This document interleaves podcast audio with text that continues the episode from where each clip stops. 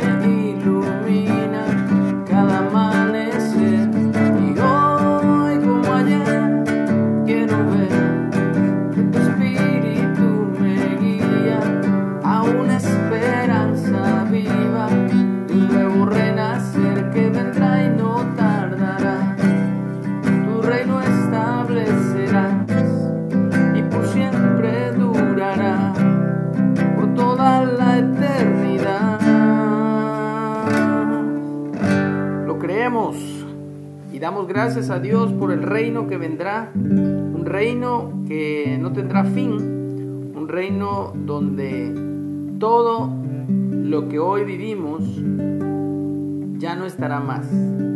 Ya no habrá más hambre, ya no habrá más enfermedad, ya no habrá más muerte, sino que reinará solamente la vida eterna, la vida de Dios en cada uno de nosotros. Hoy día caminamos en esos principios de ese reino, pero ese reino será visible, será establecido desde Jerusalén y como capital la ciudad celestial descendiendo y posicionándose ahí en Jerusalén por toda la eternidad.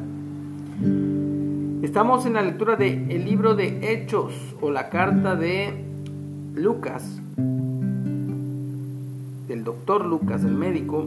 Vamos en el capítulo 23 y estamos viendo cómo Pablo se Dios lo, logra, Dios lo libra, mejor dicho, eh, del tribuno romano. Y ahora vamos a ver Pablo ante el concilio. Así que al día siguiente, queriendo saber de cierto o en verdad la causa por la cual le acusaban los judíos, el tribuno romano le soltó de las cadenas y mandó traer a los principales sacerdotes y a todo el concilio, y sacando a Pablo, le presentó ante ellos. Entonces Pablo, mirando fijamente al concilio, dijo, Varones hermanos, yo con toda buena conciencia he vivido delante de Dios hasta el día de hoy. El sumo sacerdote Ananías ordenó entonces a los que estaban junto a él que le golpeasen en la boca. Entonces Pablo le dijo, Dios te golpeará a ti, pared blanqueada. Muy similar al, a las frases de Jesús, ¿verdad? Sepulcros blanqueados. ¿Estás tú sentado para juzgarme conforme a la ley y quebrantando la ley me mandas golpear? Los que estaban presentes dijeron, ¿al sumo sacerdote de Dios injurias?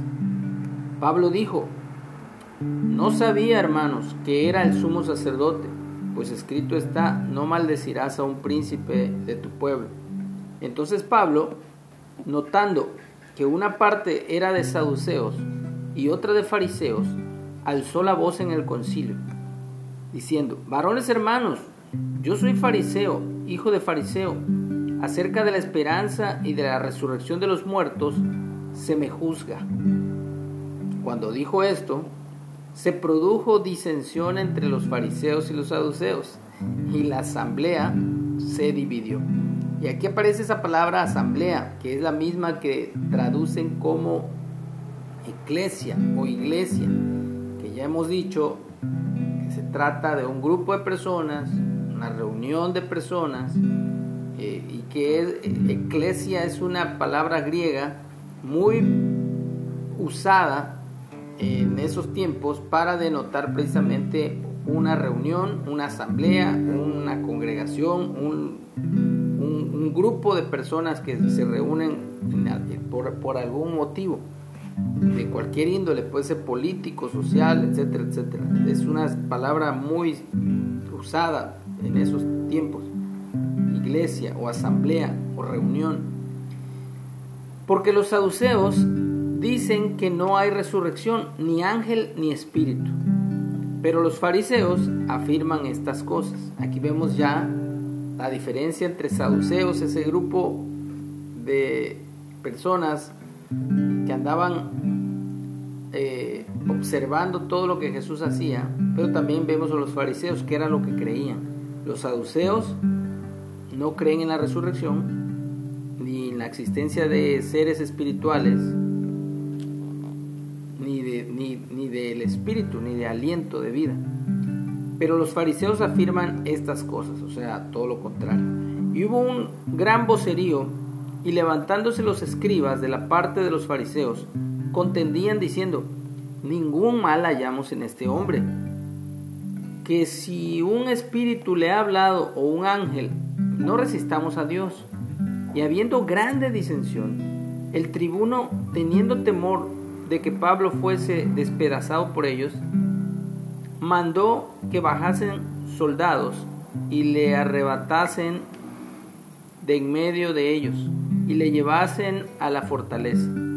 A la noche siguiente se le presentó el Señor y le dijo a Pablo, ten ánimo Pablo, pues como has testificado de mí en Jerusalén, así es necesario que testifiques también en Roma. Y hasta ahí está esa parte. Pablo ante el concilio. Vemos cómo Dios le ha dado valor a este apóstol, a este enviado por Jesús, a Pablo, y así queremos también que Dios nos llene de su poder para testificar. De hecho, esa es la esa es la voluntad de Dios. Ese es el propósito por el cual fue enviado el Espíritu Santo de Dios para llenarnos de poder, para andar en vida nueva, en santidad, pero también para dar testimonio acerca de la verdad. Y yo sé que algunos eh, piensan que uno es muy drástico, piensan que uno es demasiado hostil quizás hasta en cierta manera al estar publicando, al estar pregonando, al estar compartiendo verdades absolutas, pero e, a eso hemos sido llamados, a predicar el año agradable de Dios, el año de su buena voluntad, el año en que aún todavía Dios está con los brazos abiertos diciéndole al mundo entero, vengan a mí los que estén trabajados y cargados, que yo les haré descansar. Pero es necesario tener un arrepentimiento de nuestros pecados, es decir, confesar nuestros pecados Primero reconocer que somos pecadores, reconocer esos pecados, confesarlos delante de Dios y apartarnos de ellos.